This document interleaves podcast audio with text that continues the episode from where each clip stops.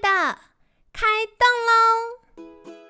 健康的一天从这里开始。本节目由好时好时提供。开始之前，别忘了订阅、分享以及追踪好时好时粉砖和 IG。若想帮助心爱的人变健康，也欢迎一起加入健康管理师证照班的行列。有想听的主题或推荐的来宾，也欢迎来信许愿哟。让凯西陪你一起吃早餐，聊健康。嗨，欢迎来到凯西陪你吃早餐，我是你的健康管理师凯西。今天呢，很开心邀请到凯西的好朋友，美国运动体适能协会及爱表现体能学院教育总监 Andy 教练。教练早安！早安，凯西早安，大家早安。好的，今天是我觉得很兴奋的 主题，为什么呢？因为最近啊，凯西就在跟我的好朋友在聊天，然后她是一个很漂亮的女生，而且呢，她就是持续有在跑马拉松，然后常常会去参加各式各样的赛事这样子。那最近我们就聊到啊，有她的其他跑团的朋友呢，就介绍她说，哎，跑马拉松也要做重训哦。但是他就跑来问我说，哎，马拉松不是耐力型的有氧运动吗？为什么要做重训？那刚好也有我另外的朋友就说，教练也推荐他要做重训，可是跑马拉松好像要身轻如燕，这样子跑得比较快比较久。那到底为什么要做重训？重训不就肌肉变大？那我们都知道肌肉大就很重嘛，那体重重好像就不利我们比赛成绩。所以刚好这次凯西逮到机会，公器私用一下，赶快来请教 Andy 教练。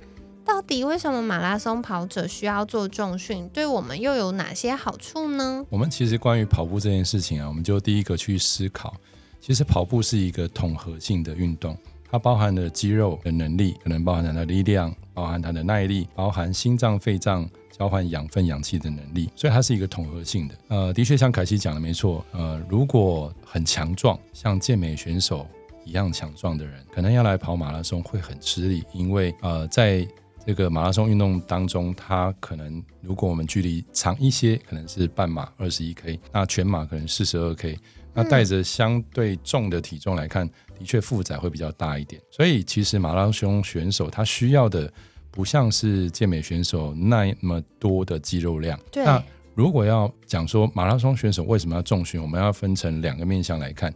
第一个面向是。我们希望能够预防伤害。其实我们发现很多的业余跑者，或是有些人突然跑去报这个马拉松比赛，可是呢，他们在先前都没有太多的训练。那个训练包含他们没有什么重训，甚至跑步的练习也不见得很多。那可能他在赛前最后一次练习，也许是十 K，可是他却去跑二十一 K 的比赛。那这个最大的问题是，第一个，他身体并没有经历相同距离的训练。那呃，很多人到最后呢，即将完成赛事，呢，在关门之前，最后跑到那个那个终点啊，他们不是靠能力跑完的，他们是靠意志力跑完。真的哎，很常是这样，都觉得啊，生不如死，生不如死，但快跑完了再撑一下这样。所以他们在呃即将抵达终点的前面很长一段时间，他们可能面临的是。脚痛，脚底、脚踝、髋关节、膝关节，甚至腰，甚至上背，为什么会有这样的问题呢？主要是因为他并没有建构足够的肌肉来帮助他身体接受在跑步的过程当中不断的冲击。什么叫冲击呢？当我们跑步的过程当中，经常会是一只脚着地，另外一只脚离地，甚至如果你跑的速度快一点，你可能会有两只脚同时腾空的一个短暂时间。所以代表说，你每一次落地都在做减速。那如果你有充分的肌肉量，你的减速功能就会比较好。那肌肉本身受伤的风险是比较低的。再一个是你的关节，像你的关节周边的韧带、关节周边的软组织，呃，受伤的风险就比较低。然后你的腰也能够承受冲击带来的这种身体的垂直压力。但是如果你没有足足够的肌肉量，就会出现刚刚讲的这些髋膝踝腰甚至上背的这些疼痛的状况。所以第一件事情，跑马拉松的人为什么要重训？第一个是预防受伤。嗯，然后第二件事情才是表现。大家如果知道的话，哦，不过讲到这个就有点难过了。好像前一段时间听到，呃，有一位这个好像是肯雅的选手，啊年轻选手，跟他的教练在车祸当中过世的。那我们就想哦，这个顶尖选手他四十二 K 完赛花多少时间？我记得是两小时零几秒。嗯，大家去想，两小时跑四十二 K，那一小时他跑二十一 K，也就代表他是用时速二十一公里的速度，很惊人呢，很快。请问一下，在场凯西，你跟我可以跑二十一公里速度吗？对啊，平常。跑步机就五公里，就掌声鼓励了。哪怕只是维持二十秒，可能都有问题。对呀，甚至很多的跑步机的极速也可能只到二十。对，OK，呃，再来一个是说，大部分的跑者可能没有用这个速度来跑。嗯，为什么他没有办法跑得快？为什么很多的这个呃马拉松爱好选手为什么没有办法跑得够快？第一个问题就是。他的推进力不够，对，所以他的肌肉的不够的情况之下，他没有办法有更好的推进力。所以我们希望能够透过重训来提升肌肉量、提升力量，进而提升爆发力。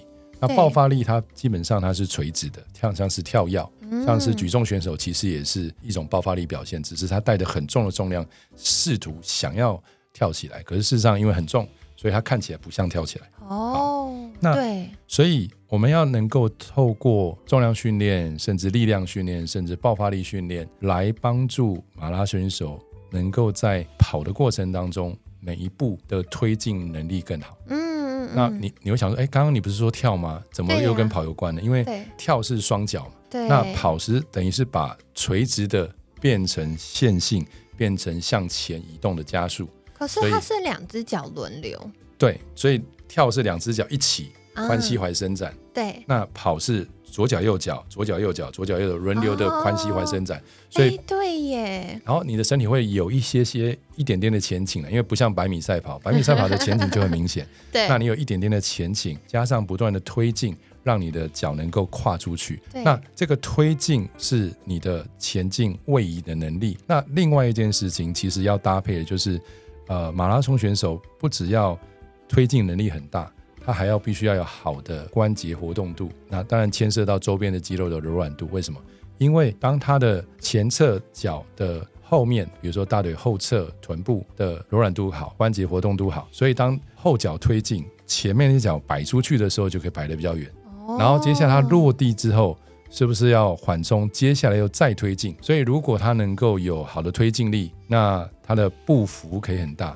因为刚刚讲到它的这些。活动度其实牵涉到它每跨一步有多远，然后这个推进力很大，加上它两脚交换的速度足够的话，快够快的话，那它就有好的步频、好的步幅，那它的整个跑的速度就可以变快。哦，对吧？他很多人可能在比赛的时候可能是五分数，可能是六分数。好，一般讲五分六分数就是多久时间完成一公里，跑完一公里，他就可能进一步的减少他的每一公里所要花的时间。好，所以从预防伤害来看，要重训；从表现这个方面来看，他也必须要重训。哦，了解。哇，没想到看起来跟重训完全没关系的运动项目，中间也有这么多很重要可以留意的关联。刚刚教练在分享的时候，我就想到啊，有的时候因为我就去运动的时候，就会看到其他在运动的人嘛。那可惜职业病，就我很喜欢观察别人是怎么在做的。那我就发现，有时候在那个我们家附近操场的时候，就会看有些人在慢跑。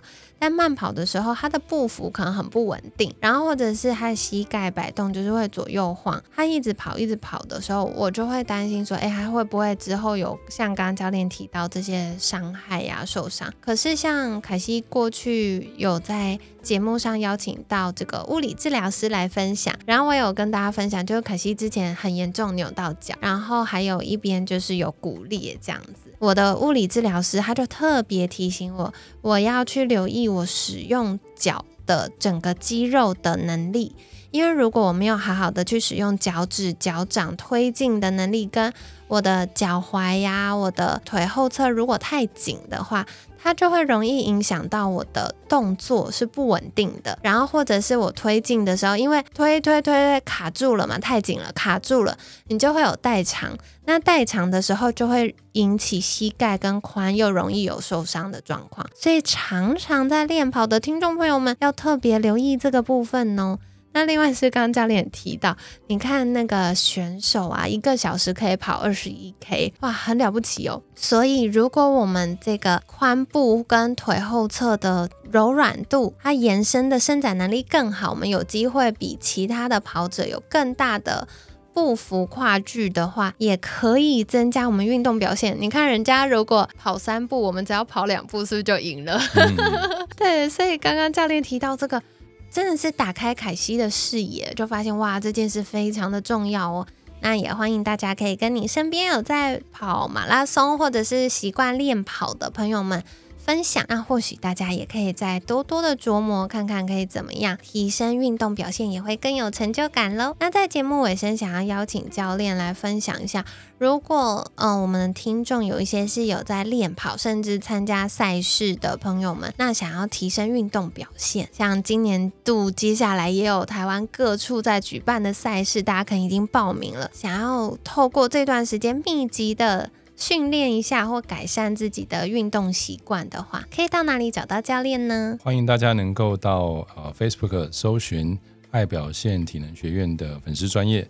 那在粉丝专业上面，我们会提供很多的健身小知识。那另外也可以透过粉丝专业上面的讯息来跟我们联系。那在粉专上面呢，我们也提供了我们的官方 Line 连接以及。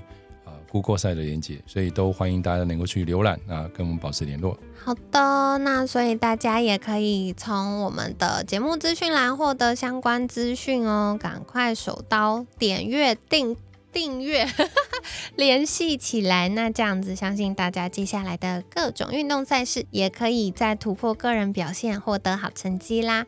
那今天感谢美国运动体适能协会及爱表现体能学院教育总监 Andy 教练的分享。每天十分钟，健康好轻松。凯西陪你吃早餐，我们下次见，拜拜，拜拜。